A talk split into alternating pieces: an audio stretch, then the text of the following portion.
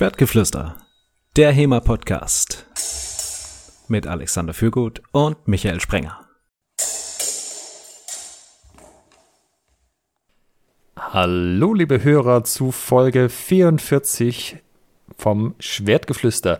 Wir machen heute weiter mit dem Quellengequassel und zwar mit dem Schielhau. Wir haben schon so viel über ihn geredet, insbesondere ich, dass wir uns dachten, das ist doch mal eine Gelegenheit, dass wir uns über den reden können. Beziehungsweise, nee, stimmt gar nicht. Es hat sogar sich jemand gewünscht. Äh, ein Hörer hat gesagt, wir sollten den doch mal machen und ich weiß nicht mehr, welcher es war. Lieber Hörer, wenn du das hier liest, ja, wir machen die Folge, weil du tatsächlich danach gefragt hattest. Und wie immer mit mir, Alexander Fürgut, meinem guten Begleiter, dem 44H8 und Michael Sprenger. Hallo Michael. Hallo 44.8, hallo Alexander. Finde ich schön, dass du erwähnt hast, dass wir alles für unsere Hörer tun. Ja, wir, wir reden sogar über den Schilau. Na, insbesondere mussten wir eine zweite Folge Quellengequassern machen, weil wir wollen ja wissen, ob das Format ankommt. Wenn wir nur eine Folge machen, kann es immer sein, die Leute hören rein, die ersten fünf Minuten, denken sich so einen Quatsch, machen dann aus, haben aber trotzdem den Download gezählt. Aber jetzt wissen sie, worauf sie sich einlassen, ja, wenn sie die Folge hier aufmachen. Und wenn dann nur noch zehn Leute die Folge anhören, wissen wir auch, okay, vielleicht war es dann doch nicht so interessant. Besonders bei dieser Folge, die so mannigfaltiges Shitstorm-Potenzial hat, denn ich glaube, keiner der ähm, oder, oder äh, es gibt, äh, vom Schielhau gibt es Interpretationen, die sehr diskussionsbedürftig sind und das machen wir ja heute. Oder kann ich vielleicht gleich erzählen, wie das dazu gekommen ist, dass ein Hörer sich das gewünscht hat. Und zwar, vor vielen, vielen Jahren hat der Alex Hollinger ein Video hochgeladen, hat es The New Schielhau genannt, weil, weil er seinen Schielhau halt den neuen Schielhau nannte. Ähm, daraufhin hat der Thorsten Schneier von der Stahlakademie ah, und der Alex Hollinger ist von der Europäischen Schwertkunst und der Thorsten hat dann ein Gegenvideo gemacht, äh, also mit Gegendarstellung, mit so sieht er den Schielhau. Äh, alles sehr respektvoll, aber komplett anders. Ähm, auf dieses wiederum, äh, Video, auf dieses Video, auf dieses Video wiederum, ah, Zungenbrecher, hat dann Alex Hollinger dieses Jahr vor ein paar Wochen nochmal ein Folgevideo gemacht, wo er die Punkte, die da bemängelt worden sind, nochmal besser erklärt äh, in seinem Schielhau-Video. Dieses Video wiederum habe ich auf der Schwertgeflüster-Seite gepostet, denn der Alex Hollinger macht das relativ ähnlich zu dem, was ich mache, also zumindest von der Endhaltung her. Äh, Start mache ich ein bisschen anders. Und auf dieses Video wiederum kam der Kommentar, dass wir doch einfach mal den Schielhau im Quellengequassel erläutern könnten. Also so schließt sich quasi der Kreis bei der Schielhau-Diskussion in der deutschen HEMA-Szene. Wir beenden heute ein, also wie, wie lange ist es jetzt? Schon über zehn Jahre, oder? Wann war das erste Video von deinem Namensvetter rausgekommen? Ich glaube fast acht oder so. 2008 äh, oder acht Jahre? Nee, ich glaube, es war vor acht Jahren gepostet. Vor ich acht Jahren. mal nachgeschaut. Also, also, auf jeden Fall eine Weile. Eine jahrelange ähm, äh, quasi Lücke, die wir heute schließen werden. Ja, was ich ähm, letztes Mal hatte ich ja äh, irgendwann davor dieses Zornhau-Video geschnitten, was laut unseren Hörern ganz hilfreich war. Das habe ich dieses Mal nicht. Also es gibt kein Schienhau-Video. Aber ich denke, ich kann euch den Schielhau gut genug erklären, wenn ihr daheim irgendwas in der Hand habt. Also entweder nehmt nachher kurz ein Schwert in die Hand ähm, oder ihr könnt aber auch alles nehmen, was irgendwie länglich ist und ähm, eine Schneide hat sozusagen. Also eins von diesen langen, festen Linealen würde auch gehen. Alles, wo man halt einen Unterschied merkt zwischen Daumengriff oder nicht. Das können wir nachher mal probieren. Dann können wir uns wissen lassen, ob das funktioniert hat, den Schielhau so zu lernen. Wollen wir dann erstmal mit der äh, Beschreibung in der Quelle anfangen. Was meinst du? Ja, schon. Ähm, beim Schielhau ist mir aufgefallen, ähm, wir haben das letzte Mal gesagt, beim Zornhau, wir gucken uns nur die, die Übersetzung an und arbeiten damit. Und beim Schielhau ist mir aber aufgefallen, dass es einen Unterschied macht, ob man wirklich mit der Übersetzung arbeitet oder in Anführungsstrichen nur mit der Transkription. Ja. Und äh, wenn man mit der Transkription arbeitet, dann äh, ergibt Alex und Alex Schielhau nämlich ähm, durchaus auch eine gewisse, also äh, die, die, die Quelle unterfüttert das oder man, man könnte dann die Interpretation hier auch ähm, besser herauslesen. Ja, das kommt sehr darauf an, wo man das Komma setzt. Ihr wisst, liebe Hörerinnen und Hörer, Kommata retten Leben. Komm, wir essen Opa. Okay. Ähm, ich lese erstmal die Übersetzung vor. Der Schielhau mit seinen Schlücken. Äh, sch, sch, das ist äh, heute das, die Folge der, der, der Zungenbrecher. Geht schon gut los. Ja, die können wir dann alle in die Shownotes packen. Wie wilde Videos und ähm, der Schielhau mit seinen Schlücken. Der Schielhau bricht, was ein Büffel schlägt oder sticht. Wer droht durchzuwechseln, wird mit dem Schielhau daran gehindert. Soweit, so gut. Der Schielhau bricht die Hut Pflug. Er ist ein außergewöhnlich wirksamer Hieb, denn er bricht mit Macht in Hiebe und Stiche ein. Er wird mit verdrehtem Schwert ausgeführt. Und deshalb gibt es viele Meister des Schwerts, die diesen Hieb nicht kennen. Das ist quasi das Vorgeplänkel. Und ähm, dann gucken wir uns direkt mal an, wie man den Schielhau schlagen soll. Ich fange auch. Äh, mach ähm, sollen wir nicht noch kurz über den, die Anleitung reden? Dieses ganze, ähm, was ein Büffel schlägt, ah, okay. Sticht. Gut, dann machen, wir, dann machen wir das häppchenweise. Dann reden wir erst über den ersten Absatz, bevor ich den zweiten zitiere. Ja, aber das ist ja auch so eine lange Diskussion. Was ist denn ein Büffel, Michael? Ein Tier mit Hörnern und Fell, oder? Mhm. Ein und was hat das mit Thema zu tun? Eine, es ist eine Versinnbildlichung anscheinend eines Fechters mit mit Hörnern und Fell. Ähm, nein, eines äh, wohl sehr großen, mächtigen, ungestümen Naturells. Also ein Fechter, der mit sehr kräftigen Hieben zuhaut. Und äh, also was ich ganz interessant finde, ich ähm, meiner Meinung nach ist Büffel so negativ konnotiert in der HEMA-Szene. Aber wenn man sich die Bücher durchliest, steht dann nirgendwo explizit, dass ein Büffel, beziehungsweise dass Größe, Gewalt, ähm, sozusagen Kraft irgendwas Schlechtes ist.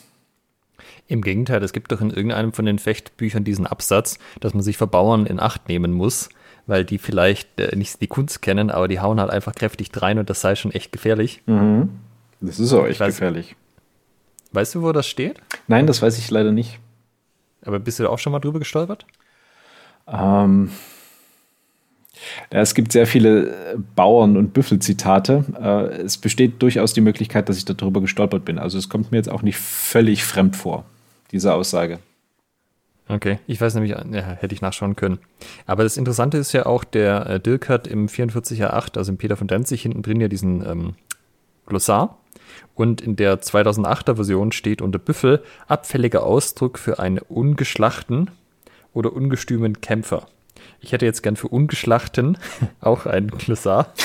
ich glaube, das soll im Wesentlichen das meinen, was du auch gemeint hast. So jemand, der irgendwie nicht so super taktisch vielleicht fechtet. Mhm. Und ich weiß noch, damals vor vielen Jahren wurde das immer so ein bisschen als Begründung angezogen, dass man ja nicht so sehr mit Körpereinsatz fechten sollte, weil man will ja nicht wie ein Büffel fechten. Und sobald dann Leute mit Körpereinsatz gefochten haben, äh, wurden die dann so in diese Büffelecke geschoben. Und das ist aber natürlich auch ziemlich ungerechtfertigt, weil du kannst ja eine 1A-Technik haben und trotzdem Kraft wie, ein, wie eine Schrankwand. Ja. Also, und selbst wenn jetzt dein Technikrepertoire beschränkt ist und du halt einen Oberhaus schlagen kannst, wenn du diesen Oberhaus schnell und kräftig schlagen kannst, dann bist du ein sehr ernstzunehmender Gegner. Äh, also das kann ich aus eigener Erfahrung berichten. Ich habe ähm, mit, mit Leuten gefochten, die einfach äh, einen Kopf größer sind, ähm, breiter sind als ich, sehr schnell und sehr kräftig. Und man, man muss sich dann wirklich was überlegen. Also man überlegt sich dann wirklich, wie man dagegen vorgeht. Ähm, wie sagt man so schön, ne? wenn es mit Gewalt nicht geht, dann probiert man es mit mehr Gewalt. äh, aber das ist durchaus nicht zu unterschätzen. Die Frage ist ja auch, Büffel heißt das jetzt einfach jemand, der sozusagen taktisch sehr ungestüm ist oder deutet das wirklich auf eine gewisse Körperlichkeit hin? Also gut, ich nehme mal an, wenn der andere dir körperlich total unterlegen ist, fällt er wahrscheinlich nicht in die Kategorie. Aber das ist auch sowas, was in der Szene immer als ähm, auch körperlich überlegen dargestellt wurde, aber ich weiß gar nicht, ob das unbedingt so, so sein muss. Ich, also ich lese das für mich inzwischen so, dass es halt einfach jemand, der äh, sehr ungestüm nach vorne kommt. Also der, der kommt mit dem Oberhaus richtig rein nach vorne, weil das ist eigentlich die ideale Situation, um die Leute dann auflaufen zu lassen. Also nicht so dieses Taktieren und dann gehe ich vielleicht mal einen halben Meter nach vorne und einen Schritt zurück oder so, sondern dieses Bam, los geht's und dann versuche ich voll der Leute dem eins an den äh, Kopf zu zimmern. So Aber da muss man, ja. Voll auf die Mappe, instantan, ohne Ankündigung. Genau, aber halt nicht, ähm, ja, also das sehe ich jetzt aber nicht, dass das irgendwie an der Körperlichkeit hängt. Das kann jemand, der die gleichen Körperbau hat wie ich, genauso machen. Mhm. Hast du das bei dir, also in deiner Einordnung, ist das eher so ein körperliches Ding oder eher so ein taktisches Ding?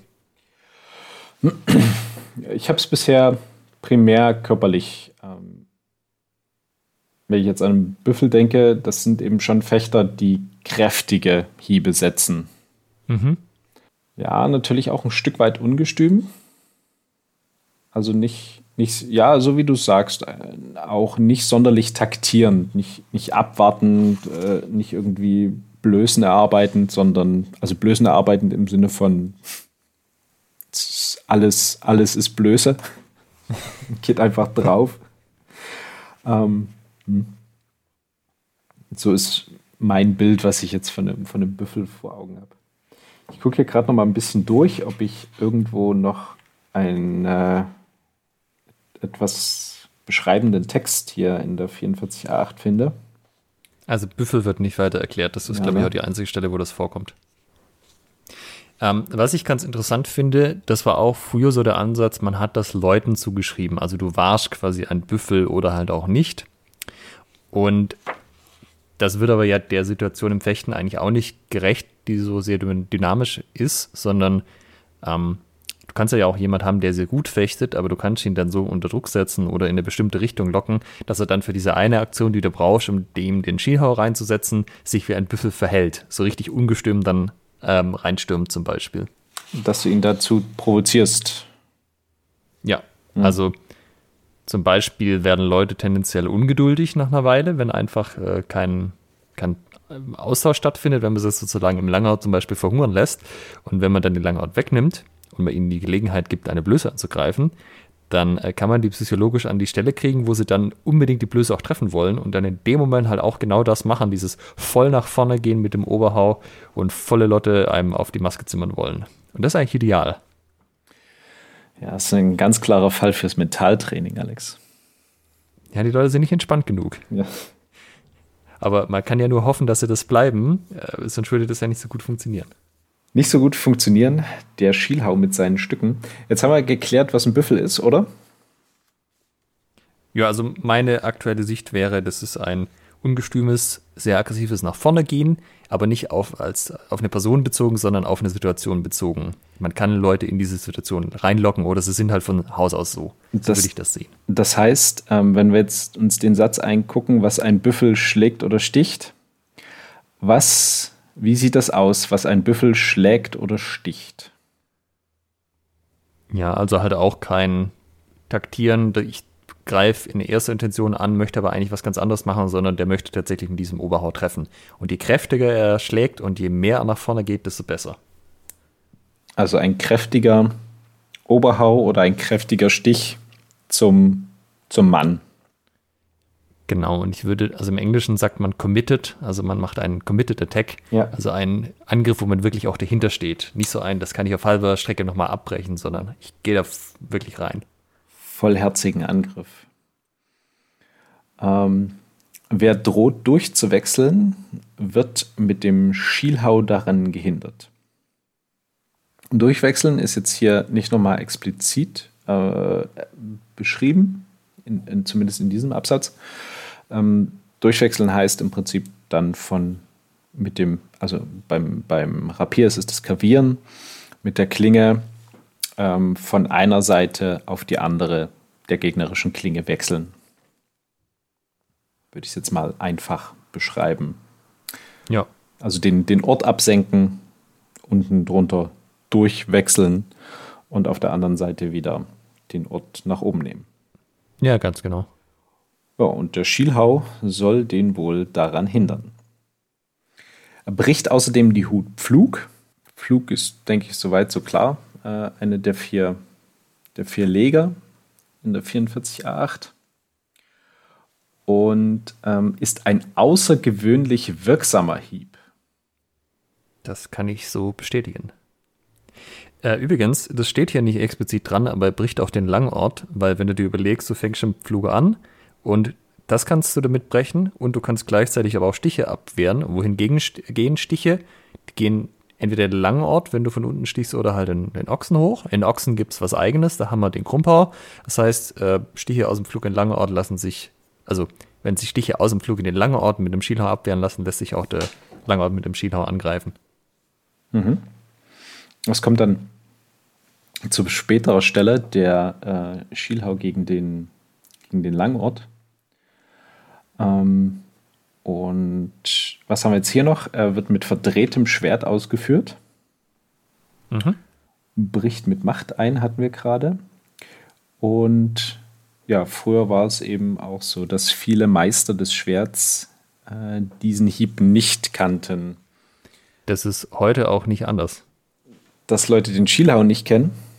Also, Oder dass Leute den New Schielhau nicht kennen? Also den News sowieso nicht, aber äh, also du kannst dir sicherlich von jedem eine Schielhau-Variante zeigen lassen. Aber wie viele Leute kennst du, die einen wirklich guten, einsatzbereiten Schielhau haben? Im Vergleich zum Beispiel zu einem Twerhau? Mm, wo, wo Schielhau sozusagen äh, zu den Brot- und Buttertechniken gehört. Ja, und wo du dir einfach sagst, das sehe ich auch regelmäßig. Das ist nicht so was, das klappt einmal alle, einmal im Jahr so, sondern das ist schon was, was regelmäßig kommt. Was, was bei jedem, genutzt wird. Was bei jedem Turnier ähm, also auf Turnierfechter bezogen sozusagen, was ja jeder. Ja, oder auch nur im Sparring. Ähm, bei jeder Sparringsrunde oder jedem Sparringstag irgendwie zumindest einmal durchkommt. Ja, genau, so in der Richtung. Also ich kenne zumindest einen, der mir ja. gerade digital gegenüber sitzt. Ähm, und den, in, äh, in der Tat habe ich den Alex Hollinger noch nicht äh, fechten sehen und weiß gar nicht, ob er den den Schielhau so. Ähm, Alex macht Schielhau noch exzessiver als ich. Okay. Dann sollten wir vielleicht auch irgendwie hier eine, eine Umbenennung anstreben. Ähm, den Alexander-Schlag oder irgendwie sowas. Nee, aber ich meine, wenn du das vergleichst, Zwerchheu würden mir aus dem Stand mehrere Leute einfallen, auch jetzt zum Beispiel aus dem Nationalteam, die sehr Zwercherlastig fechten oder die den zumindest als Folgeaktion ganz oft nutzen. Ja? Mhm. Aber Schielhau, naja, eher nett. Und das, also wenn die Leute den genauso gut könnten und wenn er genauso nützlich für die wäre wie der Twelcher, gäbe es ja keinen Grund, warum das so wäre. Also es gibt irgendeine Barriere, die Leute daran hindert, dass sie den Schielhau so sehr einsetzen wie die anderen Heue. Und das ist wahrscheinlich schon auch eine technische Barriere, sag ich mal. Weil, weil die Variante, die man kennt, vielleicht nicht so gut ist wie die Variante vom Twelcher. Wenn wir da jetzt einsteigen, dann kann ich dir die Barriere nennen, die bei mir dazu kommt. Okay. Nämlich, ähm, dass ein Schielhau gegen, also für mich als Linkshänder funktioniert ein Schielhau gegen Rechtshänder, ah. die einen Oberhau von ihrer rechten Seite schlagen, suboptimal. Gegen den, äh, gegen den Pflug geht es, wenn der zentral bzw. leicht nach, jetzt lass mich überlegen, zu seiner Linken versetzt ist. Dann kann ich mit dem Schielhau einbrechen. Aber ansonsten ist ein Schielhau für mich eher als Folgeaktion möglich, wenn ich meinen Opponenten oder meine Opponentin dazu bekomme, umzuschlagen und dann eben von seiner oder ihrer Linken anzugreifen und dann ja. mit dem Schielhau einzubrechen. Das heißt, das ist in den seltensten Fällen für mich eine, eine Technik erster Absicht. Ja, das ist richtig. Wenn du Linkshänder bist oder gegen den Linkshänder fechtest, ist das nicht das Mittel der Wahl. Aber Rechtshänder gegen Rechtshänder ist das ganz prima. Mhm. Ich muss auch zu, also Linkshänder gegen Linkshänder ist auch ne, ganz großartig. Ja. das ähm, eine Mal. Okay, bei euch nicht das eine Mal. Nee, bei, genau. Äh, gegen Linkshänder kann ich den auch ganz gut. Äh, das kann man bei uns ganz gut trainieren, das stimmt. Aber das ist eben zum Beispiel ein Hindernis, was der Schielhau mit sich bringt. Das, der hat wirklich eine Vorzugsseite. Ich sehe das auch bei uns. Also ich meine, es ist ja jetzt so, dass wir durchaus einen sehr guten Schüler haben. Der wird auch regelmäßig unterrichtet. Der kriegt nicht irgendwie weniger Aufmerksamkeit als andere Sachen. Trotzdem gibt es relativ wenig Leute, die den so, so einsatzbereit zur Verfügung haben. Wohingegen Zwerchfeuer siehst du relativ schnell. Also da sind die Leute mal irgendwie ein Jahr da, vielleicht eineinhalb. Dann sieht man schon die ersten Zwerchhauerversuche und so. Aber beim Schielau ist das äh, nicht so. Und ich weiß nicht genau, woran das liegt. Es liegt sicherlich nicht dran, dass die den noch nie funktional gesehen haben. Äh, und es liegt auch sicherlich nicht dran, dass ich den nicht schmackhaft genug gemacht habe, so wie ich immer vom Schienhaus schwärme. Aber irgendwie scheint das ein anderes Level von, von Fechten zu sein, was vielleicht auch nicht, nicht jedem liegt oder so. Ich weiß es nicht. Wie ist das denn bei dir als ähm, Schielhau-Konnoisseur? Äh, ich nehme an, den Twerhau kannst du ja auch und wirst du auch ähm, ganz gerne verwenden, oder? Wie ist das bei dir? Ja, genau. Aber Zwercher dann halt als zweite Aktion und Schielhau aus dem Zufechten. Mhm. Ähm, wie, wie ist es denn bei dir? Warum ähm, hast du beim Twerhau eher eine untergeordnete ähm, Präferenz? Ähm, ich muss ja erstmal die Distanz schließen und dieses, ich gehe in die, in den Krieg und brech da, bretter da irgendwie fünf Zwerchheu hin und her. Das kann ich schon machen, aber das führt meistens zu Doppeltreffer. Und ähm, vor allem ist es relativ unangenehm, weil wenn eine andere kräftige Zwerchheu schlägt, man selber auch, dann tut man sich ja weh, weil der, also ich kriege immer die Zwerchheu in die Rippen, ja, weil ich, wenn ich halt selber Zwerchheu mache und der andere auch, dann landen die halt in den Rippen. Das ist relativ unangenehm. Und äh, eigentlich ist das ja aber nicht das Optimum, dass ich, weil es ist schwierig, tatsächlich das vom Timing und vom Winkel so hinzukriegen, dass ich seine Zwerchheu konnte, dass ich die, die Zwerchheu des Gegners kontere und meine eigenen reinkriege. Äh, aber was ich viel lieber mache, ist Treffer aus dem Zufechten zu setzen, wo ich so angebunden habe, dass der andere voll zum Beispiel auf den Stich läuft und er gar nichts weiter machen kann und ich halt gar nicht berührt werde. Und da ich ja eh als generelle Taktik die Leute gerne am langen Arm verhungern lasse, beziehungsweise am Langort, bietet sich das halt irgendwie sehr schön an, weil das so ins Gesamtspiel passt. So Leute auf Abstand halten, weil ich habe meistens ja die größere Reichweite und dann halte ich sie da auf Abstand. Wenn sie die Hände nach vorne bringen, gibt es Treffer auf die Hände, bis sie irgendwann die Hände sich nicht mehr trauen, vor sich zu halten. Ja, das heißt, sie gehen wohin? Hut vom Tag, da wo die Hände schön weg sind. Und dann sind sie am Langort, werden nervös, wollen Treffer setzen, kommen nicht ran. Dann nehme ich irgendeinen Langort weg, gebe mir eine Blöße und dann ist der Moment, wo sich dieses, das, die angeschaute Frustration sozusagen entlädt und die Leute sagen, jetzt stehe ich schon den Hut vom Tag, jetzt mache ich einen Oberhau, gehe ich weit nach vorne, jetzt erwische ich den Alex und das ist eigentlich die perfekte Ausgangsvoraussetzung, um den Schielhauer anzubringen. Mhm. Wenn du quasi das den ganzen Kampf auf diese Situation zusteuerst, dass die Leute äh, nicht trauen, sich die Hände vor sich zu haben, sondern sie wegnehmen, sie frustriert sind, weil sie nicht an dich rankommen und dann gibst du ihnen die Blöße und dann rennen sie dir voll auf den Schielhaut drauf. Aber dann wäre doch, wenn ich dich richtig verstanden habe, das einfachste Mittel der Wahl, dich mit einem Schielhau anzugreifen, wenn du im Langort stehst, oder? Ähm, ja, du, ja, du könntest das tun, aber da kaum jemand Schielheue fechtet, ist das nicht so das große Problem. Mhm. Wollen wir in der Beschreibung zum nächsten Absatz gehen? Denn jetzt kommt der, der, jetzt kommt der interessante Teil, wie man den Schielhau schlagen soll. Und hier werden wir dann auch auf den Unterschied zwischen der Transkription, die wir hier haben, und der dann Übersetzung mal eingehen. Ich fange mal mit der Übersetzung an, wie man den Schielhau schlagen soll. Wenn du im Zufechten zu ihm kommst, steh mit dem linken Fuß vor und halt dein Schwert an der rechten Schulter. Wenn er dann oben zu deinem Kopf schlägt, dreh dein Schwert und schlag mit der kurzen Schneide und lang ausgestreckten Armen gegen seinen Hieb und schlag ihm oben über sein Schwert zum Kopf. Wenn er so geschickt ist, dem Hieb deines Schwerts auszuweichen, um unten durchzuwechseln, so stoß den Ort aus dem Hieb heraus lang geradeaus. So kann er nicht unten durchwechseln. Da steckt auch das große Missverständnis beim Zornhau drin oder die Kommunikationsschwierigkeit. Äh, beim, beim Schielau. Ähm, ich kann ja mal versuchen zu erklären, wie ich den Schielhau früher kennengelernt habe. Ähm, das ist auch die, die Variante, die der Thorsten dann in seinem Video präsentiert hat, die auch äh, absolut mit der, ähm, mit der Beschreibung hier konform ist. Also jedes Element, was, was er da zeigt, ähm, das findet man auch hier drin wieder. Und ähm, das heißt im Prinzip, wenn wir gegen einen,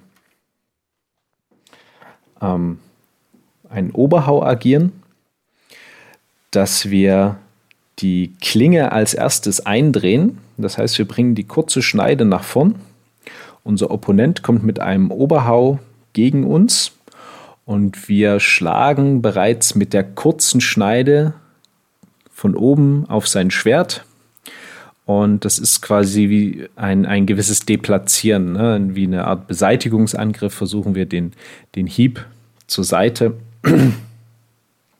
zu versetzen und äh, mit der kurzen Schneide dann zum Kopf bzw. zur Schulter durchzuschlagen. Äh, hier beschreibt also die 44.8 beschreibt den Hieb zum Kopf und äh, Sigmund Ringecks Manual, ähm, er beschreibt es sogar zur Schulter. Das als kleinen, aber feinen Unterschied. Du meinst jetzt den Schielhau? Den Schielhau, genau. Mhm. Und das ist so die, die, die Variante, die ich auch kennengelernt habe. Ähm, wobei es eben sehr wichtig ist, da die, die Klinge des Gegners wirklich ordentlich zu versetzen. Denn ich habe die Erfahrung gemacht, wenn die eben nicht so richtig schön versetzt wird, sondern irgendwie noch dran gebunden ist und dann abgleitet, dann bekommt man die auf Hände und Arme. Ja, und das halt zuverlässig so gut wie jedes Mal. Also genau. manchmal ist es nur so ein leichtes Berühren, aber eigentlich möchte ich ja nicht an den Punkt kommen, wo es dieses leichte Berühren, wenn der Winkel 5 Grad anders ist, ein kräftiger Hau auf die Knöchel ist. Also ja. das ist irgendwie nicht das sichere. Unangenehm. Und ähm, jetzt kommen wir zu deiner Interpretation des Schielhaus. Beziehungsweise zu, zu Alex, um das mal äh, genereller zu formulieren. Alex Interpretation des Schielhaus. Ähm, soll ich das einfach mal beschreiben oder soll ich es versuchen, jetzt einmal zu erklären für die Leute daheim? Ähm, du hattest vorhin gesagt, dass äh, jeder das recht gut nachvollziehen kann. Ich glaube, das wäre jetzt äh, an, anhand deiner Ausführungen. Okay. Ich denke, das ist jetzt der Zeitpunkt. Also die, die Krux hier in diesem Text oder das Missverständnis basiert darauf, ob ich mit der kurzen Schneide das Schwert anbinde oder ob ich mit der kurzen Schneide den Gegner treffe. Weil je nachdem habe ich einen anderen Winkel zum Schwert. Und mit der Schielhau-Variante, die ich mache und die auch der Alex Hollinger macht, ist es so, dass die kurze Schneide den Gegner trifft und die lange Schneide das Schwert anbindet. Ja, das könnt ihr euch fast so vorstellen wie die Endstation oder Endposition vom Absetzen. Wenn ihr Absetzen mit dem Hammergriff macht und nicht mit dem Daumengriff. So, wenn ihr jetzt euer längliches Gerät oder eure Schwede in der Hand habt, macht das mal folgendermaßen. Nehmt die mal in die rechte Hand und wenn ihr Rechtshänder seid und legt einfach mal den Daumen drauf, ja, das sozusagen Parierstange parallel zu eurem Unterarm ist, ja, so typischer Daumengriff. Und da legt euch das auf die Schulter. Und jetzt stellt ihr euch mal vor, ihr sitzt auf dem Sofa und wollt den Kanal wechseln, aber die Batterien von eurer Fernbedienung sind schon ein bisschen leerer. Das heißt, was macht ihr? Ihr drückt mit dem Daumen kräftiger auf die Knöpfe drauf, nehmt die Hand ganz nach vorne, so weit nach vorne wie ihr könnt, dass ihr näher beim Fernseher ist und drückt kräftig mit dem Daumen auf den Knopf. Und genau das ist die Bewegung, die ihr für den Schielhaar braucht. Der, ihr habt in diesem Mal keine Knöpfe, sondern ihr drückt auf die ja, auf das Schild eurer Feder oder halt auf die Fläche eures Schwertes. Dadurch kippt eure Hand so leicht nach vorne, dass euer, ähm, euer Handgelenk, die Oberseite mit eurem Unterarm parallel steht und ihr bringt das Ganze nach vorne so weit wie ihr könnt mit der rechten Hand. Ja? Und was ihr jetzt habt, ist, dass eure Parallelstange parallel zum Boden ist. Das ist noch nicht gut genug. Das ist schon, also besser als nichts, ja, aber wahrscheinlich kriegt ihr dann auch noch, werdet ihr dann noch getroffen. Und jetzt nehmt ihr das nicht, wenn ihr Rechtshänder seid, von der rechten Schulter rechts nach vorne, ja, sondern ihr streckt die Arm ganz, drückt auf die Fernbedienung und jetzt nehmt ihr den Arm einfach ein Stück nach links, ja, quasi da, wo eure linke Hand, wenn das gerade nach vorne streckt, endet, da wollt ihr mit der rechten Hand sein. Das heißt, ihr geht von rechts von der Schulter über die Mitte nach links. Und wenn er das macht, merkt ihr, dass eure Parierstange so einen leichten Winkel kriegt. Und mit diesem Winkel, das ist der Punkt, wo ihr die gegnerische Klinge auffangt. Ja, das heißt, das, ihr könnt das genauso anfangen. Steht mit dem Schwert auf der Schulter da, drückt kräftig die Fernbedienung, geht derweil nach vorne und bewegt euren rechten Arm auf eure linke Seite. Und dann habt ihr genau den richtigen Winkel, um gegen das Schwert mit eurer langen Schneide aufzufangen. Und dann, je nachdem, wie weit er weg steht, könnt ihr ihn entweder stechen oder eben ihr trefft mit der kurzen Schneide den Kopf. Unsere Hörer konnten das jetzt nicht sehen, aber äh, Alex hat hier gerade mit epischem Einsatz äh, quasi die, die Beschreibung des Schielhauses durchgeführt, sodass ich ja auch noch mal live mitverfolgen konnte, wie die Arme en Detail zu halten sind. Also du hast ja zumindest das schon mal bei einem echten Workshop äh, bzw. Seminar von mir mitgemacht. Ich hoffe, das war, hat Erinnerungen wachgerufen. Ja, Flashbacks. von der Dreinfront. Ja. Ähm, jetzt haben wir natürlich hier in der Übersetzung folgenden Punkt. Du, wenn ich dich richtig verstanden habe, hast den Klingenkontakt gegen seine Klinge mit deiner langen Schneide ja. und führst den Hieb zum Kopf mit der kurzen aus. Ja. So, wenn wir jetzt hier in die Übersetzung gucken, dann heißt es da, wenn er dann oben zu deinem Kopf schlägt, dreh dein Schwert, soweit so gut, und schlag mit der kurzen Schneide und lang ausgestreckten Armen gegen seinen Hieb. Das heißt, in der Übersetzung heißt es schon, gegen seinen Hieb schlage ich mit der kurzen Schneide und schlag ihm oben über sein Schwert zum Kopf.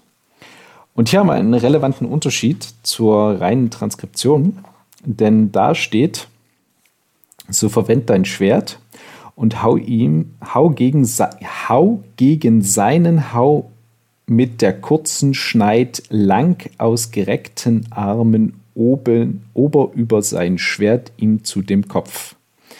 Da haben wir nicht diese Zweiteilung, also hau ähm, gegen seinen Hieb und zum Kopf, sondern es ist quasi Hau mit der kurzen Schneide ober über sein Schwert ihm zu dem Kopf und ähm, quasi als Richtungsangabe noch gegen seinen Hieb. Das heißt, hier haben wir gar nicht so explizit drin, dass die Anbindung mit der kurzen Schneide wirklich stattfinden soll. Genau. Und ähm, das ist der Punkt, was ich vorhin meinte, was, äh, wo man durchaus hier die, die Interpretation so lesen kann, ähm, dass die Variante, die du gerade beschrieben hast, auch äh, durchaus quellengetreu sein, ähm, durchaus quellengetreu sein kann. Ja, also das verstehe ich auch völlig, wenn das die Leute anders lesen. Es führt dann nur zu der beschriebenen Situation, dass man jedes Mal auf die Hände kriegt. Und das ist bei der äh, von mir beschriebenen Variante nicht der Fall, denn so wie beim Absetzen auch, dadurch, dass ihr ja diesen Winkel drin habt, ähm, also ihr könnt euch das so vorstellen, wenn ihr eure Finger mal zu einem Handballen legt und euren Daumen ausstreckt, so wie beim Daumengriff, dann gibt es ja so einen Kanal zwischen Daumen und Zeigefinger. Und das ist quasi genau da, wo die gegnerische Klinge dann drin landet. Ja, die hat Abstand zu euren Fingern sowieso. Aber selbst wenn der Winkel nicht so ganz passen würde, habt, liegt die quasi genau da dazwischen und trifft äh, erstmal nichts Wichtiges, weil da nicht so wie bei der anderen Variante direkt irgendwie eure Knöchel anfangen. Ja, also es ist sowohl ähm, von der Körperstruktur geschickter aus meiner Sicht, als auch sind die relevanten und gefährdeten Teile, nämlich die Finger, weiter weg. Ähm, der Winkel ist so, dass man wesentlich seltener getroffen wird. Und wenn, dann ist immer noch, ein, äh, dadurch, dass eben zwischen Zeigefinger und Daumen die Lücke ist, nochmal Restspielraum da, irgendwie ein paar Zentimeter, die einen bei einer suboptimalen Ausführung immer noch mal ein bisschen was, bisschen Schutz mitgeben. Es ist auch quasi so, dass die Klinge des Gegners ähm, man könnte sagen, wie, wie einrastet.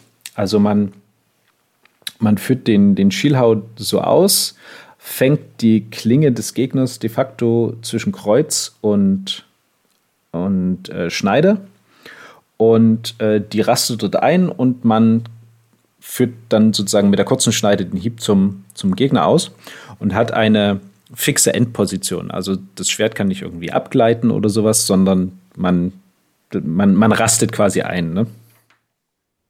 Ja, und wenn ihr euch das von der Seite her vorstellt, ihr schlagt den Hau ja dann, also ihr geht, fangt rechts an, endet links und wenn ihr die kurze Schneide mit dem Hau macht, seid ihr auf Gegners rechten Seite. Das heißt, euer Schwert, also wenn ihr die Variante mit Stich macht, ist das nicht so, aber wenn ihr die Variante mit Hau macht, seid ihr an seinem Kopf und genau in der Richtung, wo sein Schwert Druck zu euch aufbaut, ist die Richtung, äh, wo quasi er feststeckt. Ja, also die Spitze hängt an seinem Kopf genau so, dass wenn er dann kräftiger drückt, drückt er sich einfach nur euer Schwert kräftiger in den Kopf rein. Ganz genau. Oder an die Maske in dem Fall.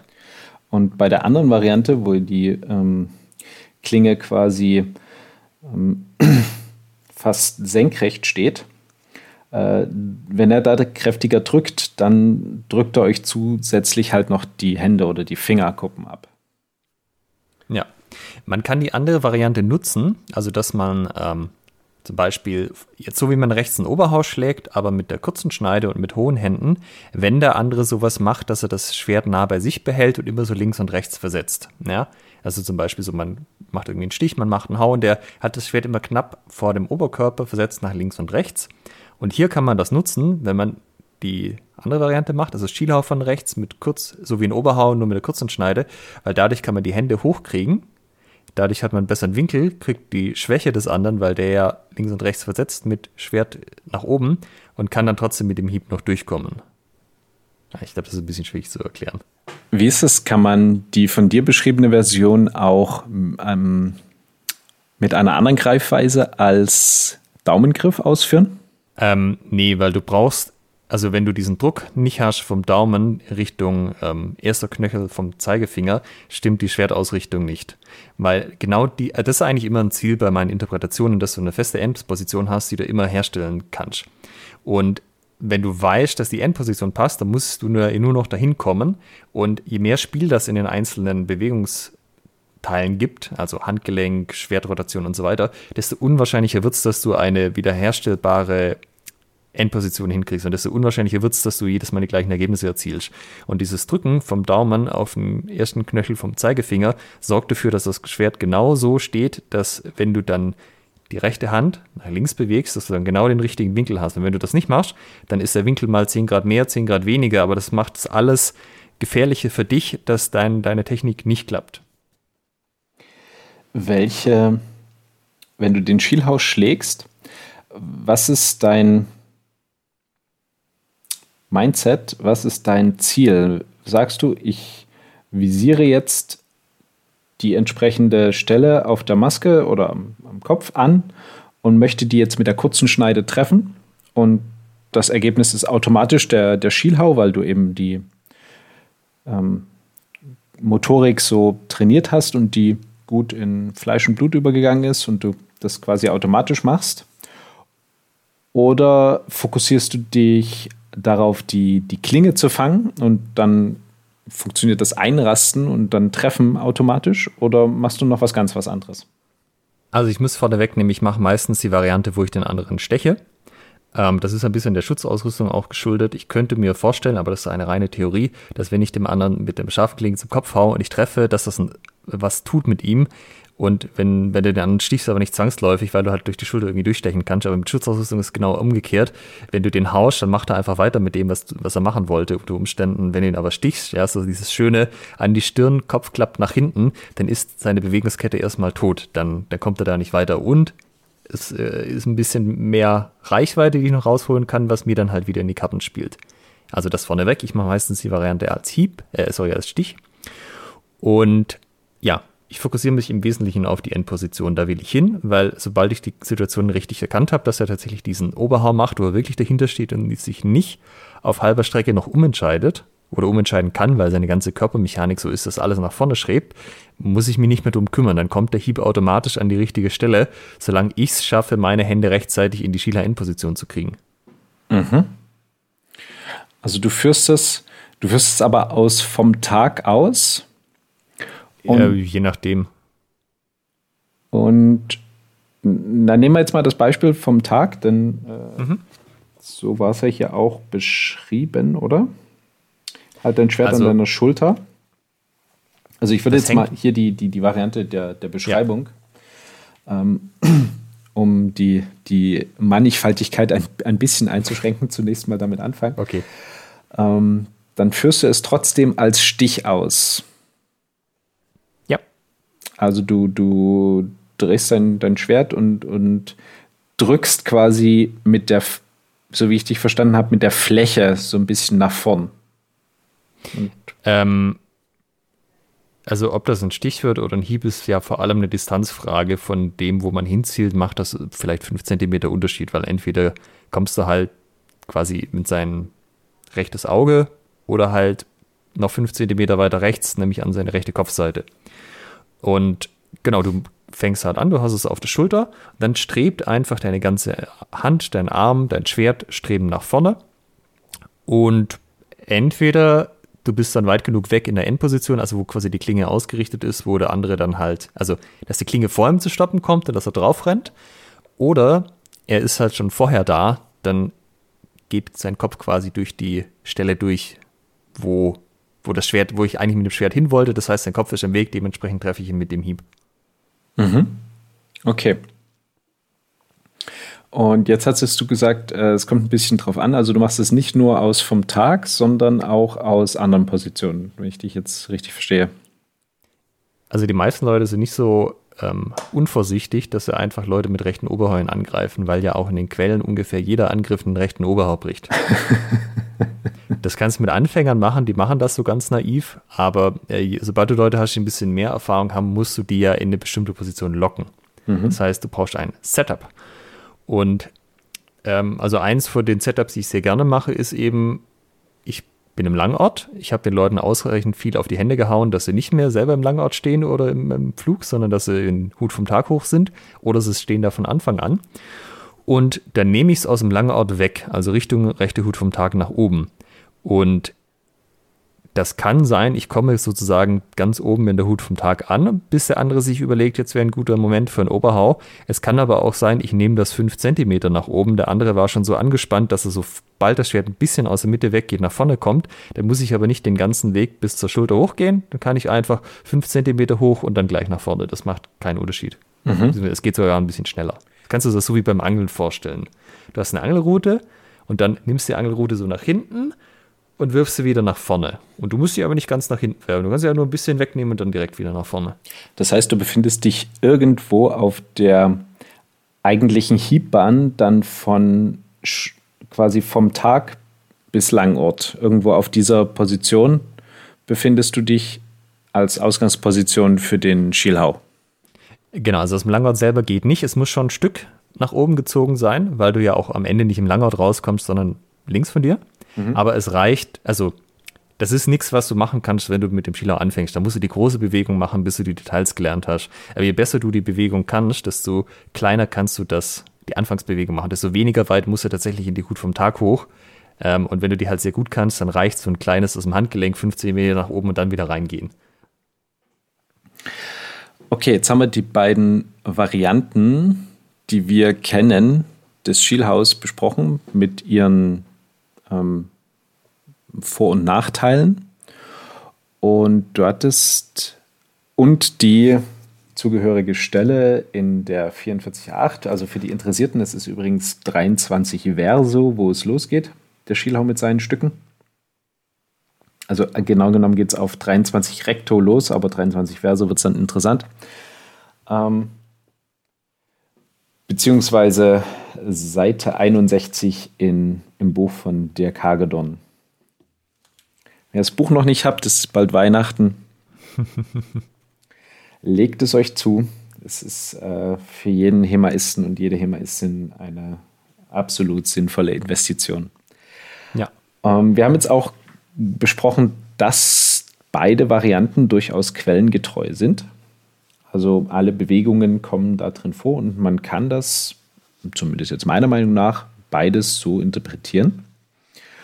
Und du hattest mich am Anfang gefragt, beziehungsweise am Anfang darüber geredet, was Dinge sein könnten, die Leute davon abhalten, den Schielhau zu praktizieren.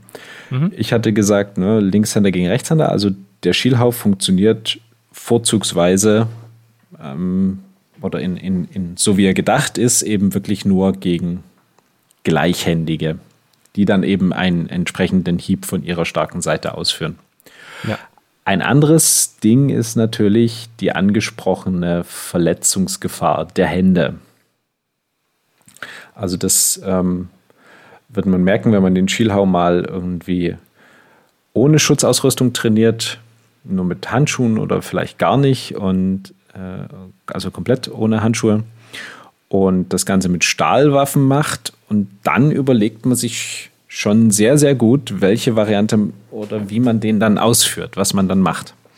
Und das ist ja auch so ein bisschen ähm, so, ein, so ein Punkt, der bei Interpretationen, habe ich das Gefühl, bisher manchmal vielleicht äh, ein wenig vernachlässigt wurde. Also man guckt schon irgendwie, ja, äh, wie schütze ich mich und so weiter und so fort. Aber dass man dann wirklich explizit sagt, okay, ist denn der Eigenschutz hier wirklich gewährleistet? Also ich erinnere da an den Vortrag zum, zum Thema Quelleninterpretation bei den Trainertagen vom Tore Wilkins, der auch ähm, online zu finden ist. Schaut euch das auf jeden Fall nochmal an. Und er hat ja auch quasi als sehr elementaren Bestandteil seiner Interpretation den Punkt, wie ist der Eigenschutz gewährleistet. Mhm. Und bei der klassischen Schielhau-Interpretation muss ich natürlich zugeben, das fällt so ein bisschen durch. Dann, dann sind oft die Argumente, ja, mit scharfen Schwertern und im, wenn man da voll reingeht und das dann wirklich will, hm, okay, das ist ein sehr, sehr schwierig nachzuprüfendes Argument. Es ist vor allem kein falsifizierbares Argument. Wie willst du das widerlegen? Ja, es ist sehr, das ist wie, ähm, es gibt den Yeti nicht, denn auf diesem Foto ist der Yeti nicht zu sehen. ja, genau. Ähm, mit dem, was wir verifizieren können, ist es ein immanentes Problem dieser Schielhau-Interpretation, ne? dass, die, dass die Finger kaputt gehen und die Hände. Ja, was man witzigerweise auch in Thorstens Video ganz viel sieht. Also, ähm, was mich ein bisschen wundert, weil das war das Ursprungsargument vom Alex Hollinger, dass die Fände da geschützt sind. Und wenn du dir das Video anschaust, aber Thorsten wird die ganze Zeit an den Fingern getroffen.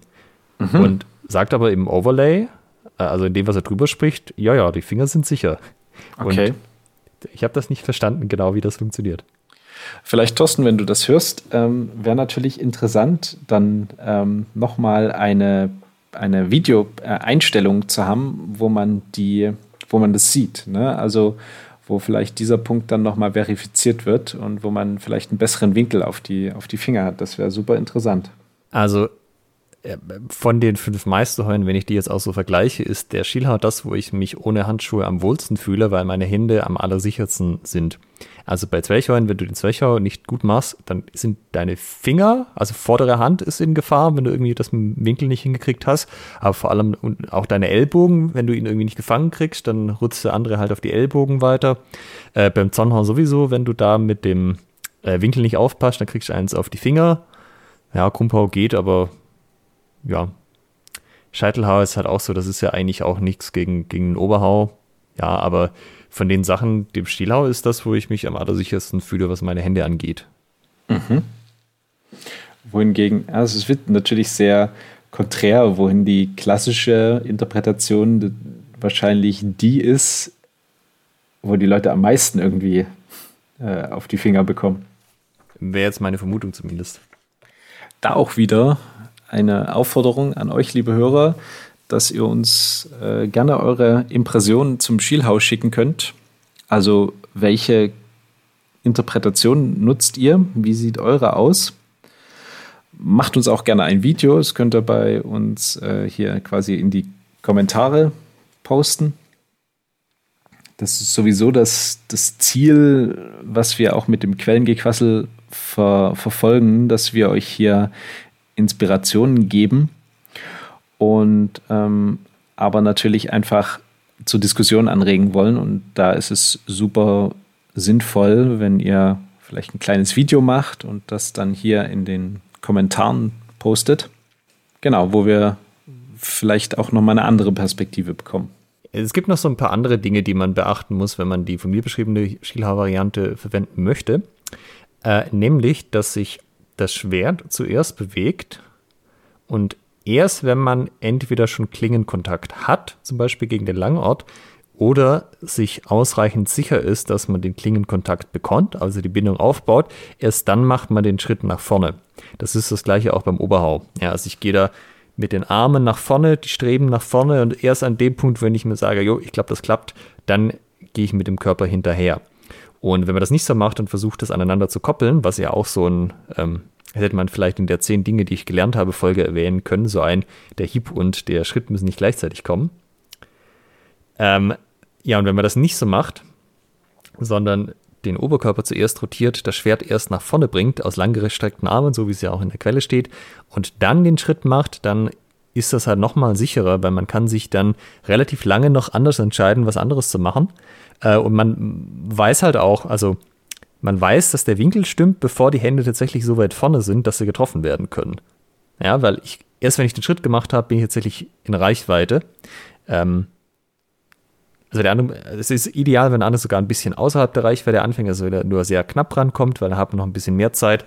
Aber ja, also Oberkörper erst bewegen, dann den Schritt machen, ganz entscheidend.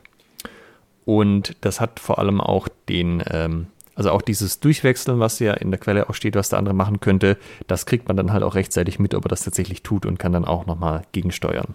Das ist ja auch ein elementares Prinzip, was äh, uns die 44.8 äh, mitgibt, erst den Hieb und dann den Schritt zu machen.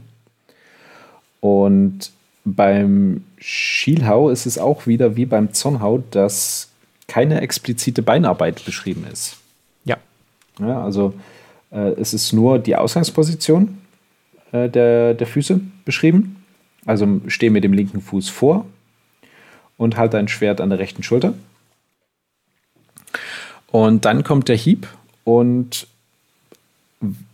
ich gehe jetzt wieder davon aus, weiter vorne ist einmal generell erklärt, du machst sowieso auf jeden Hieb folgt ein Schritt nach. Also es steht auch explizit so drin, der kommt hinterher, der kommt nicht gleichzeitig, sondern der folgt.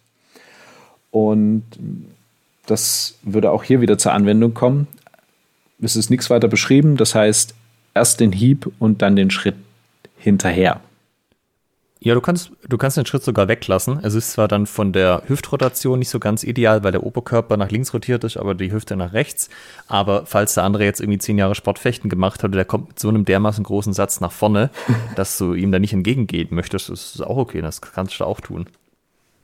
Ähm, da könnte ich vielleicht noch kurz erwähnen, wenn man die Variante als Stich macht, und das wie erwähnte Situation hat, dass man dem anderen so schön zur Maske sticht, dass der Kopf nach hinten weggibt.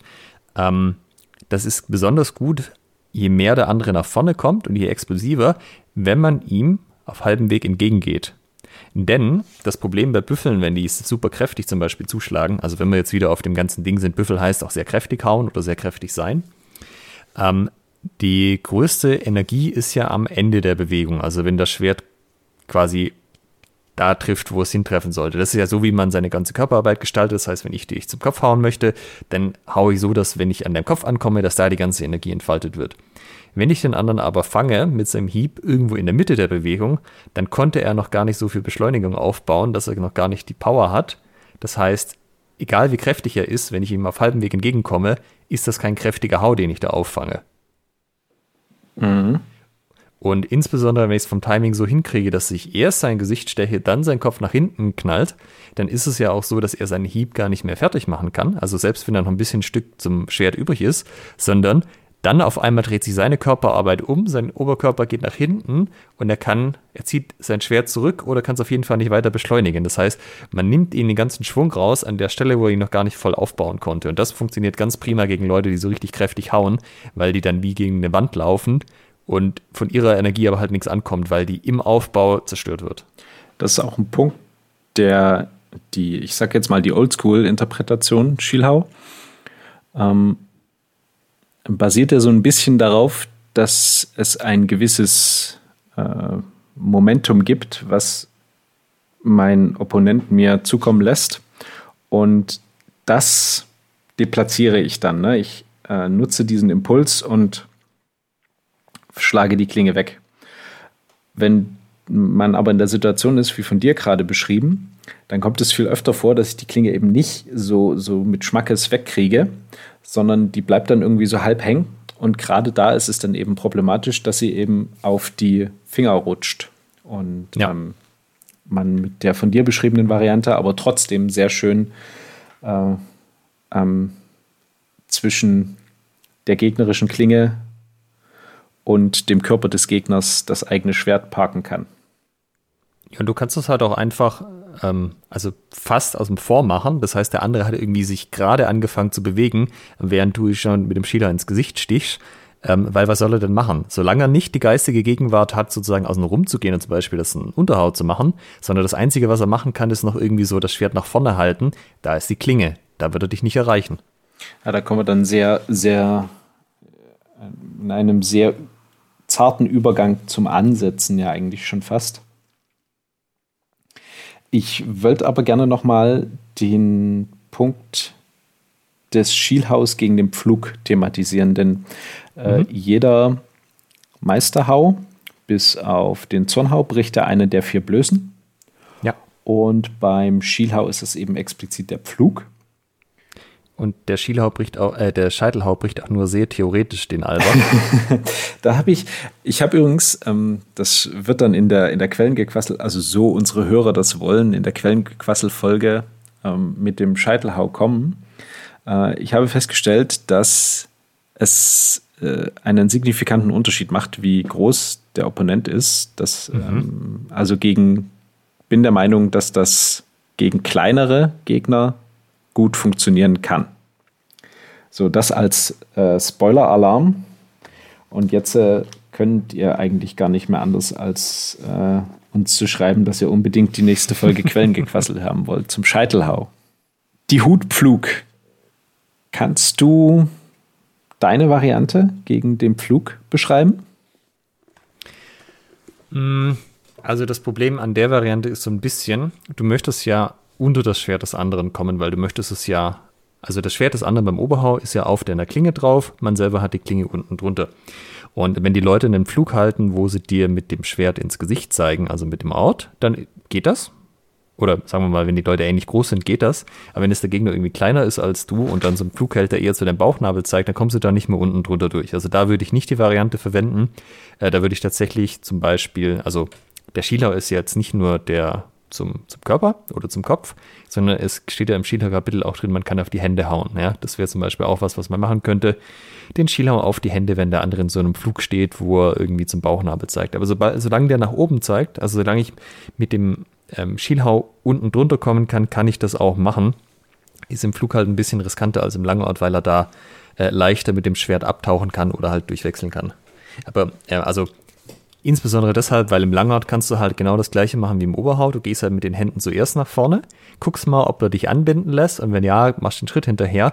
Beim Flug musst du da ein bisschen mehr Vertrauen mitbringen, dass das dann schon klappt, weil du halt eher später anbinden kannst. Hängt aber auch davon ab, wie die Leute ihren Flug halten. Es gibt ja Leute, sehr viele, die haben, also die haben ja nie so einen Flug, wie er in den Quellen ähm, häufig dargestellt wird, wo die Hände ganz weit hinten sind, dass die weg sind, sondern das ist irgendwie so ein halber, so auf dem halben Weg zu Langort hält man da so gemütlich den Flug vor sich, wo sogar der Knauf sozusagen noch vor dem eigenen Körper ist. Und gegen diese Varianten funktioniert das auch ziemlich gut.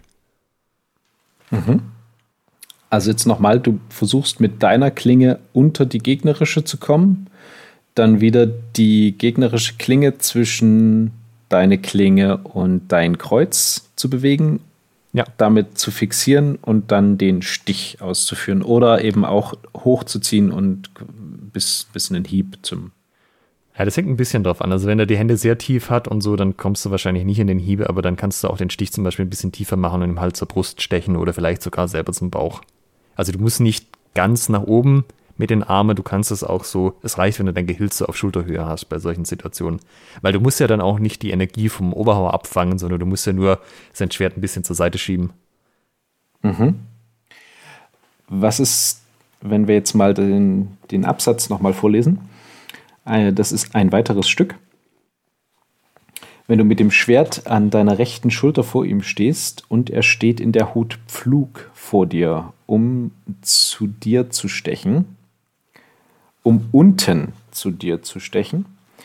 So schlag mit deinem Schielhau lang oben auf ihn ein, stoß ihm dabei den Ort lang zur Brust, so kann er dich mit einem Stich unten nicht erreichen. Ähm, hier beschreibt er natürlich sehr wenig über die Schielhau-Mechanik nochmal an sich, man könnte jetzt sagen, okay, ist vorausgesetzt. Ähm, irgendwie kurz Schneide verwenden, aber so, so richtig ist es nicht, nicht so schlüssig beschrieben, finde ich. Na, also man kann diese Stelle auch so lesen, dass du gar keinen Klingenkontakt aufbaust, weil er hat ja die Hände tief, er hat das Schwert tief, er möchte zu tiefen, also zur unteren Blöße stechen. Mhm. Ähm, schlägst ihm einfach den Schielhau quasi frei, ohne Anbinden, stichst ihm dann irgendwo zur Brust oder zum Körper und dann hat er hoffentlich keine Gelegenheit mehr, mit dem Stich irgendwas Unfug zu machen, weil er sich vielleicht auch um sein Leben sorgt oder so. Mhm. Ähm, das ist aber natürlich so, wenn die Leute Ausrüstung anhaben, dann ist die typische Reaktion, dass man halt, also entweder sie versetzen sind, was okay wäre, weil dann triffst du sie halt mit dem Schielhau und es ist keine Ortbedrohung da. Aber was halt auch passiert ist, dass die Leute sich denken, oh, da kommt was, ich nehme mal mein Schwert, schieb's einfach nach vorne. Und äh, das kann ein bisschen ungünstigerweise heißen, dass man dann selber dem anderen auf das Schwert läuft. Ja, das sind so Doppeltreffer, die eigentlich keine sind, weil unser Opponent was Dummes gemacht hat. Ja, also auch da wieder, wenn du halt zuerst die Hände bewegst und mal seine Reaktion ab, sozusagen abwartest für diese ähm, Millisekunde, dann kannst du halt gucken, ob du das noch zu Ende machen willst oder nicht. Aber es ist halt immer kritischer, je später du die Möglichkeit hast anzubinden. Es ist gefährlicher dann. Das sind natürlich, müssen wir jetzt, denke ich, zugeben, Artefakte, die durch die Schutzausrüstung diesmal hineinkommen, ne? weil eben äh, unsere Opponenten im Sparring eben aufgrund der Schutzausrüstung sich Dinge trauen, die sie ohne wahrscheinlich nicht tun würden. Also zum, ja, Beispiel, zum Beispiel, wenn dir jemand äh, eine Waffe vor die Nase hält und, und lang einschießt, äh, anstatt das zu versetzen, einfach die eigene Waffe nach vorne zu schieben. Ja, wobei das halt auch so ein ewiges Argument ist und eigentlich ist es kein, sondern ein Scheinargument, weil du kannst das auch nicht widerlegen. So habe ich jetzt ich finde irgendwo einen Bericht, wo einer genau sich so verhalten hat, wie man eigentlich denkt, dass man sich nicht verhalten sollte mit scharfen Schwertern, habe ich die These dann widerlegt. Nee, von daher kann ich sie eigentlich nicht wirklich widerlegen. Ähm, weil es gab ja damals genauso Anfänger und Leute, die nicht gut gefochten haben. weil, äh, sagen wir mal, du bist es gewöhnt, mit Leuten zu fechten, die sehr gut fechten selber und die genau sehen, was du machst, ja, und dann machst du einen Schielhau auf die Art und Weise und denkst, der wird schon reagieren. Hast es aber jemand vor dir, der ein Anfänger ist und der erkennt gar nicht, was da passiert und der macht einfach mal irgendwas aus lauter Panik. Das ist ja damals genauso passiert wie heute. Also ich glaube nicht, dass das irgendwie das relevante Unterscheidungsmerkmal ist.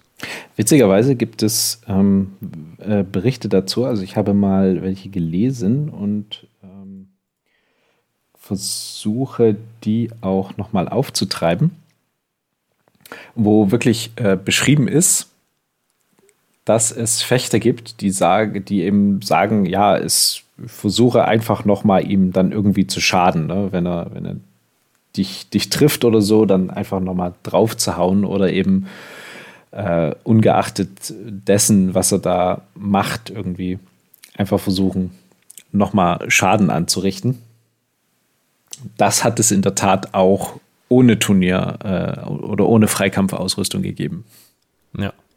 Also es, im nächsten großen Block, ich glaube, den brauchen wir nicht komplett lesen, steht ja auch drin, dass Fechter kurz sind, wenn sie im Flug oder Ochs sind und dass mit den Fechtern durchwechseln soll und dann aus dem Langort einstechen. Das ist halt auch was, das kann halt auch bedeuten, ähm, ich äh, steche halt sozusagen ohne Klingenkontakt, weil äh, durchwechseln aus dem Langort, je nachdem, wo der mit dem Schwert hingeht, kann ich nicht so richtig gut äh, eine Bindung aufbauen. Das heißt, das würde ich hier oben auch sehen bei dem Stück, was wir gerade hatten, das einfach heißen kann, ich steche ihm halt frei zum Körper, wenn er das mit sich machen lässt oder zum Kopf und dann ähm, kommt er hoffentlich nicht mehr dazu, seinen, seinen Stich zu machen.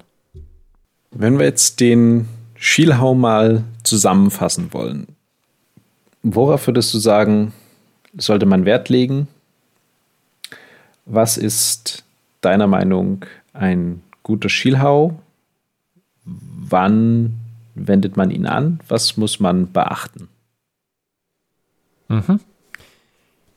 Also prinzipiell bei allen Aktionen im HEMA, im langen Schwert, würde ich sagen, man muss zuverlässig eine ähm, wiederholbare Endposition herstellen können, also sozusagen die Trefferposition. Und die muss sowohl stabil sein, als auch mich selber schützen und mich selber beinhaltet alles, also auch natürlich meine Finger. Und es sollte nicht so sein, dass wenn ich die Technik korrekt ausführe und der andere genau die Aktion gemacht hat, die, die ich haben wollte, dass ich an irgendeiner Stelle mit dem Schwert berührt werde.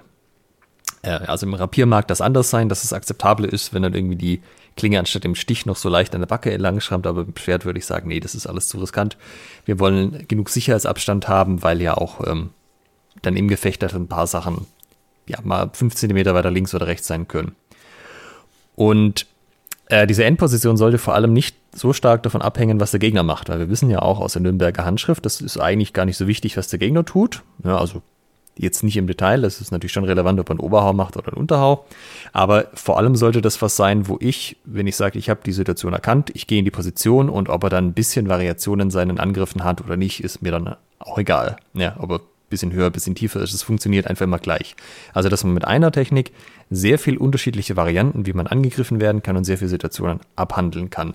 Und dass man immer wieder in die gleiche, sehr stabile Position zurückkommt, wo immer alles gleich ausgerichtet ist, wo man einfach weiß, auf die Position kann ich mich verlassen.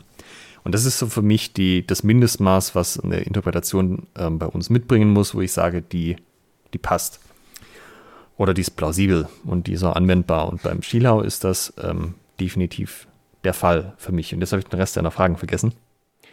Nö, das war so im Prinzip, also worauf muss man achten? Ähm, was, ist, was ist wichtig? Also, okay. Dann nochmal die drei Punkte beim Schielhau. Ähm, Handarbeit, dieses Daumen drückt auf Zeigefinger, um in die richtige Position zu kommen, ganz, ganz wichtig. Schwert, also die, die rechte Hand strebt nach links und ist hoch genug, also so auf Schulterhöhe oder vielleicht sogar ein bisschen höher. Zweiter wichtiger Punkt. Und dritter wichtiger Punkt, die Fußarbeit, dass ich eben zuerst das Schwert, also zuerst bewege ich natürlich die Spitze, dann die Hand, dann die Arme, dann die, den Oberkörper. Und erst, wenn ich da mir relativ sicher bin, das klappt mit der Bindung, das klappt mit der Situation, dann mache ich den Schritt. Und den mache ich dann wahrscheinlich nach vorne oder auf der Stelle, je nachdem. Aber das sind so die drei Punkte. Das heißt, die Handarbeit ganz entscheidend, die Arbeit vom Daumen, die, ähm, der Winkel von der rechten Hand auf der linken Seite und die verzögerte Fußarbeit. Mhm. Okay. Vielleicht als, als Anmerkung noch, ähm, also wenn ich den Schielhau führe, führe ich ihn auch eher so.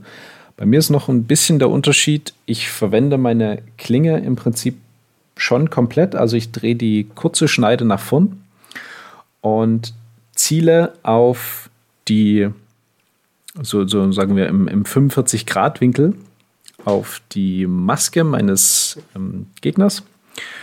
Ähm, das heißt, wenn ich es jetzt mal für die Rechtshänder erkläre, ziele ich auf die von mir aus gesehen linke Seite. Ja. Ähm, oben, oben links so im 45-Grad-Winkel. Und mein Ziel ist es, dort mit der kurzen Schneide zu treffen. Und Dadurch bekomme ich auch die Klinge automatisch so in den 45 Grad Winkel und nehme dann quasi das Kreuz so nach oben, dass es die gegnerische Klinge fängt. Also jetzt die Beschreibung gegen den, gegen den Oberhau. Das heißt, die, ich glaube, es ist ein kleiner Unterschied im, im Winkel, würde ich jetzt sagen, beziehungsweise im, in der Art und Weise, wie der Hieb geführt wird. Äh, so wie ich dich verstanden habe, drückst du ja quasi mit dem Daumen so nach vorn, so mit, mit dem Fernbedienungsbeispiel.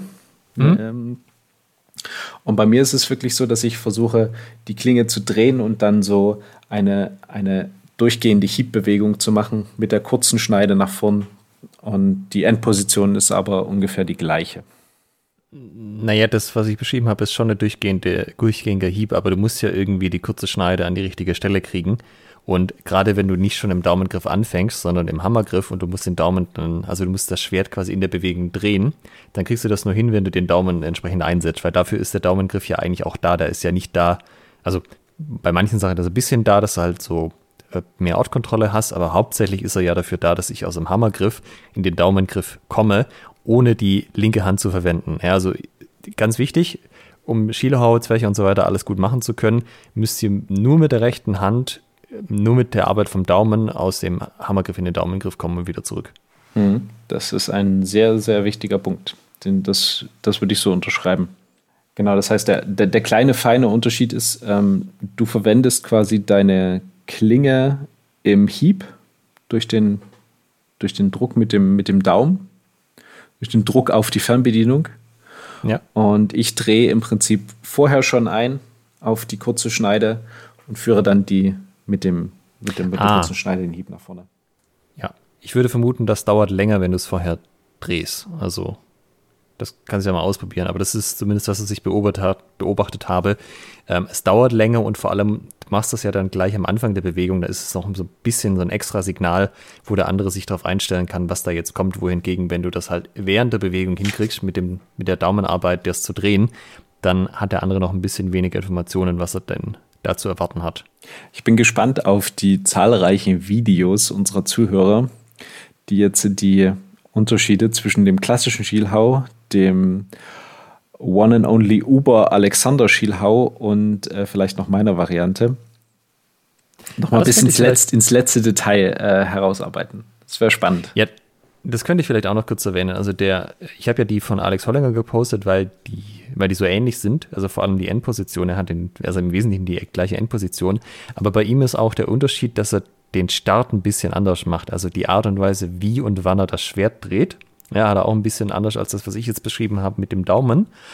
Ähm, aber das ist ja okay, wenn das, es dürfen ja Leute auch auf unterschiedliche Art und Weise starten, wenn das für die selber besser funktioniert. Es kann ja auch immer sein, dass du irgendwie, keine Ahnung, aus irgendwelchen Gründen klappt das mit dem Daumengriff nicht oder so, das geht mit dem Schwert nicht gut.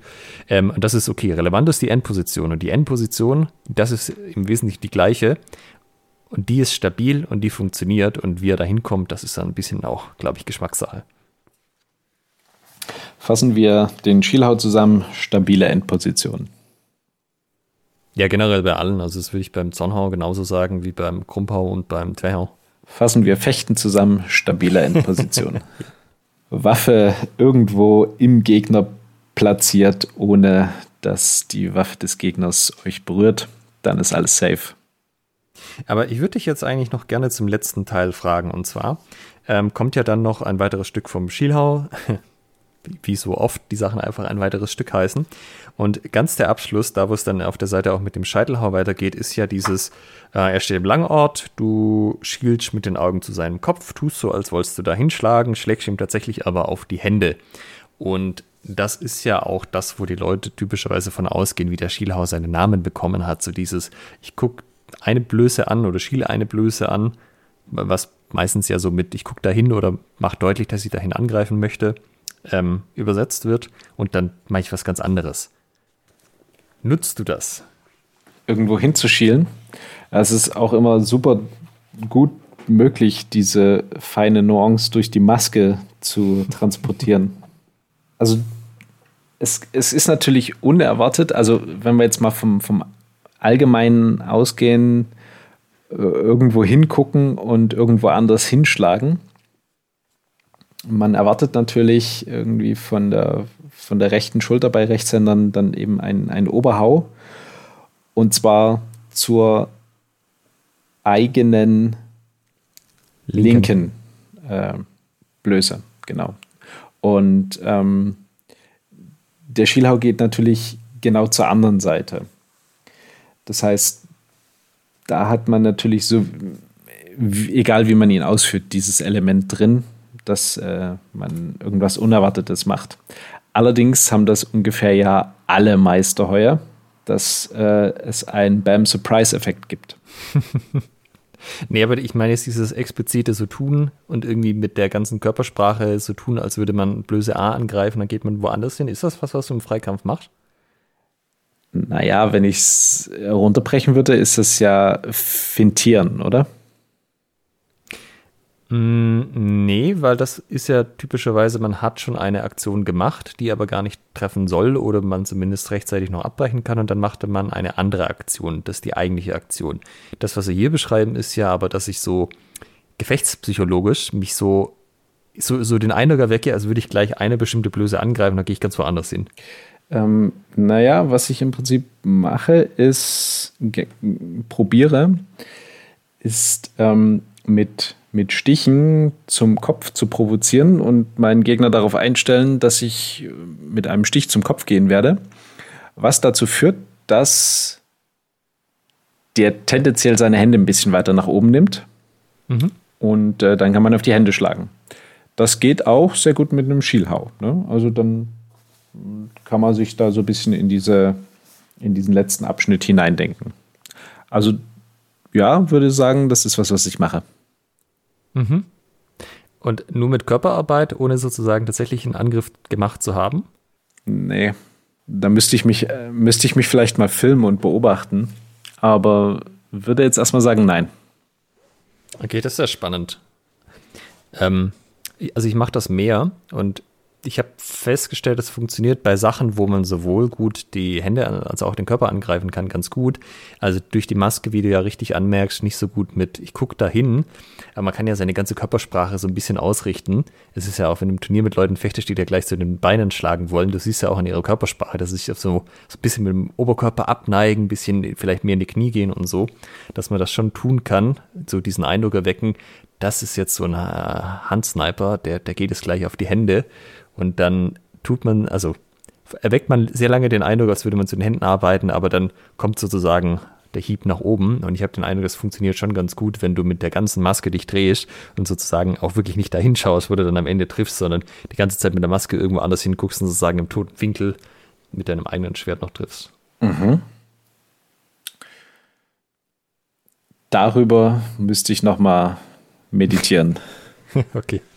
Also das wäre, da, da müsste ich vielleicht, also das ist ein sehr guter Punkt, da müsste ich mich im Freikampf selbst einmal beobachten, beziehungsweise einfach mal aufnehmen und mir dann mal angucken, was ich denn mache und das einfach mal ausprobieren, auch dann gezielt einzusetzen. Also das Schöne am Schielhau ist ja eigentlich, es ist so wunderbar flexibel. Man kann ihn gegen Langort, gegen den Pflug, gegen Oberhau, man kann mit ihm stechen, man kann mit ihm hauen, man kann auf die Hände gehen, alles ganz quellenkonform. Also äh, ganz toll. Der also, ich sag mal, der Scheitelhau ist nicht so flexibel, wie der Schielhau flexibel ist. Der Zweichhau vielleicht auch noch, weil der auch sehr, sehr viele Sachen hat. Aber das macht ihn eigentlich so als ähm, primärer Meisterhau, um den man den Rest seines Fechtens drumherum aufbaut, eigentlich sehr attraktiv, sage ich mal. So wie manche Leute halt ihr Fechten um den Fächer drumherum aufbauen. Von daher der Aufruf von mir an unsere Hörer. Ich fände das total sexy, wenn in den nächsten Jahren mehr Leute mit dem Schielhau ähm, abgehen würden, rocken würden. Wie sagt man? Make Schielhau great again. ja, genau. Alex, hast du noch was zum One and Only Uber Schielhau? TM. Also außer nochmal kurz zu erwähnen, diese andere Variante mit ich schlag direkt mit der kurzen Schneide den Hau, sozusagen von rechts. Ja, kann man machen. Wie gesagt, das ist halt zum Beispiel für die Situation passend, wenn er so das Schwert eng im Körper hat. Es gibt noch ein paar andere Sachen, wo man die Variante machen kann. Also sich nicht so, als wäre das irgendwie komplett nutzlos. Aber in den meisten Situationen würde ich die von mir beschriebene Variante deutlich bevorzugen, weil die einfach ähm, vom Gesamtpaket die, also mehr für mehr Optionen, für mehr Situationen die bessere Wahl ist. Dann äh, schreibt uns gern oder macht im Idealfall ein kleines Video. Wie sieht euer Schielhau aus? Und wie bringt ihr vielleicht die Oldschool-Variante zum Funktionieren? Und wie löst ihr das Handproblem? Das wäre super interessant. Dann beenden wir diese Folge Quirliges Quellengequassel und verabschieden uns bis zum nächsten Mal. Macht's gut. Tschüss. Ciao. In der nächsten Folge wird's akademisch. Wir sprechen über den Zusammenhang, die Unterschiede, die Gemeinsamkeiten von HEMA versus Wissenschaft mit Dr. Michael Sprenger und Dr. Erik Burkhardt. Bis zum nächsten Mal.